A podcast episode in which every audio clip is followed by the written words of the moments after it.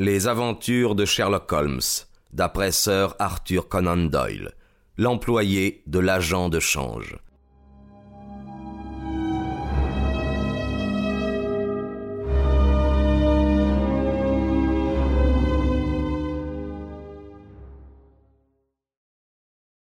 Ce n'est plus qu'une question de temps, dis-je en me détournant de lui. Holmes se tenait près de la table, les deux mains enfoncées dans les poches de son pantalon et le menton baissé contre la poitrine. Je suppose que nous devrions maintenant appeler la police, dit-il. J'avoue, pourtant, que je préférerais remettre aux policiers une affaire complètement élucidée. Tout ça, c'est. c'est énigme et compagnie, s'écria Pycroft en se grattant la tête. Pourquoi voulait-il me faire monter, me garder ici, et puis. Oh, fit Holmes avec impatience. Tout est devenu assez clair, sauf ce dernier geste subi.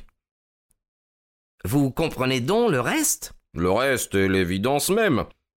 Qu'est-ce que vous dites, Watson? Je haussai les épaules. Bah, moi, je n'y comprends rien. Oh, voyons.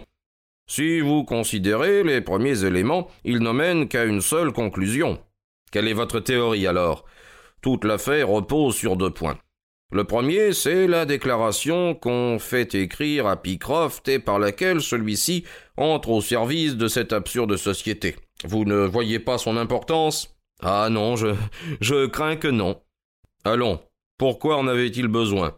Pas pour la bonne règle, car ces sortes d'arrangements sont habituellement verbaux. En quel honneur y aurait-il eu une exception? Ne voyez-vous pas, mon jeune ami, qu'ils étaient très désireux d'obtenir un spécimen de votre écriture, et que c'était pour eux le seul moyen de l'avoir.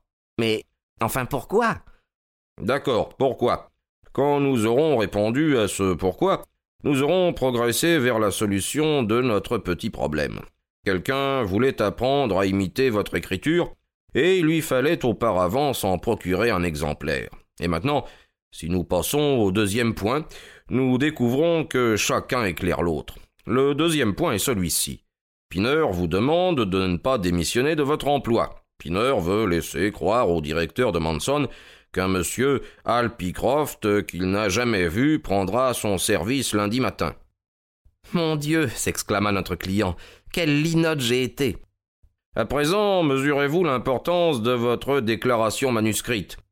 Supposez que quelqu'un prenne votre place et que ce quelqu'un ait une écriture très différente de celle par laquelle vous avez posé votre candidature, la supercherie aurait été éventée. Mais entre-temps, le coquin a appris à vous imiter. Sa situation était donc bien assurée, car je présume que personne dans les bureaux ne vous avait jamais vu. Non, personne, gémit Pycroft. Parfait.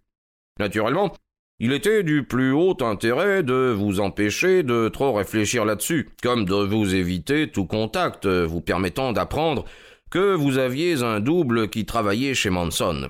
Voilà pourquoi ils vous ont donné une jolie avance sur vos appointements et expédié dans les Midlands où ils vous accablèrent de travail pour que vous ne puissiez pas vous rendre à Londres et compromettre leur petite combinaison. Tout cela est assez simple. Mais pourquoi cet homme ferait-il semblant d'être son propre frère? Mais c'est également fort clair. Dans ce complot, ils sont évidemment deux. L'autre est en train de se faire passer pour vous au bureau. Celui-ci a joué le rôle de vous engager, et puis il a trouvé qu'il ne pourrait pas vous dénicher un patron sans mettre une troisième personne dans le secret, ce à quoi il ne tenait pas du tout. Et il a donc modifié son aspect extérieur du mieux qu'il a pu, et il a attribué cette ressemblance, que vous deviez évidemment remarquer, à un air de famille. Mais par chance, il y a eu le plombage en or, sinon vous n'auriez sans doute rien soupçonné. Al Pycroft, dressant en l'air ses mains jointes. Seigneur, s'écria-t-il, mais pendant que je jouais l'imbécile ici, que fabriquait l'autre Al Pycroft chez Manson? Que devons-nous faire, monsieur Holmes? Dites-moi quoi faire. Il faut télégraphier chez Manson. Le samedi, ils ferment à midi. N'importe. Il peut y avoir un concierge ou un gardien. Ah oui, oui, ils emploient un gardien en permanence à cause des valeurs qu'ils détiennent dans leur coffre. Je me rappelle en avoir entendu parler dans la City. Très bien. Nous allons télégraphier au gardien pour savoir si tout se passe bien et si un employé à votre nom travaille dans l'établissement. Cela est assez clair. Par contre, euh, ce qui l'est moins, c'est pourquoi l'un des coquins, du seul fait qu'il nous voit, quitte cette pièce et va aussitôt se pendre à côté. Le journal, grinça une voix derrière nous. Le coquin en question, tout blanc, s'était mis sur son séant. On aurait dit un spectre. La raison commençait à réapparaître dans ses yeux. Il frictionnait nerveusement le large sillon rouge creusé autour de son cou. Le journal, bien sûr s'écria Holmes au paroxysme de l'excitation. Idiot que je suis.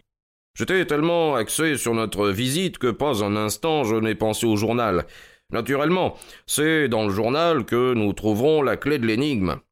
Il l'étala sur la table et un cri de triomphe s'échappa de ses lèvres. Regardez, Watson. C'est un journal de Londres. L'une des premières éditions de l'Evening Standard. Voici ce qui nous manquait. Regardez les titres. Un crime dans la City. On assassine chez Manson and Williams. Un gigantesque coup monté. Capture du criminel. Allez, Watson. Nous sommes tous également anxieux de savoir. Alors, s'il vous plaît, lisez l'article à haute voix. D'après son emplacement dans le journal, il s'agissait de l'affaire la plus importante de la capitale. Une formidable tentative de brigandage qui se solde par la mort d'un homme et la capture du criminel a eu lieu cet après-midi dans la City. Depuis quelque temps, Manson and Williams, les agents de change bien connus, assumaient la garde de valeur dont le total dépassait un million de livres sterling. Le directeur était si conscient de la responsabilité qui lui incombait en raison des grands intérêts en jeu, des coffres forts du dernier modèle avaient été mis en service et qu'un surveillant armé montait la garde nuit et jour dans le bâtiment. Il est établi que la semaine dernière, un nouvel employé du nom de Hal Pycroft fut engagé par la société. Ce Pycroft, en définitive, n'était autre que Beddington, le célèbre faussaire et cambrioleur, qui, en compagnie de son frère, venait de purger un emprisonnement de cinq ans. Par des moyens qui n'ont pas encore été précisés, il parvint à obtenir, sous un faux nom, une situation dans l'établissement. Il l'utilisa à prendre les empreintes de diverses serrures et à connaître l'emplacement de la chambre forte et des coffres. Chez Manson, les employés quittent leur travail le samedi à midi. Le sergent Tuzon, de la police de la City, fut donc plutôt surpris de voir quelqu'un muni d'un sac de voyage descendre les marches à une heure vingt. Ses soupçons s'éveillèrent, le sergent suivit son homme. Avec l'aide de l'agent Pollock, il réussit, en dépit d'une résistance désespérée, à l'arrêter. Immédiatement, il apparut qu'un vol audacieux et considérable avait été commis. Près de cent mille livres de bons des chemins de fer américains, plus une grosse quantité d'autres titres, furent inventoriés dans le sac. L'examen des lieux amena la découverte du corps du malheureux gardien, plié en deux et enfoncé dans le plus grand des coffres, où il n'aurait pas été trouvé avant lundi, si le sergent Tuzon n'avait pas manifesté autant de zèle que de courage.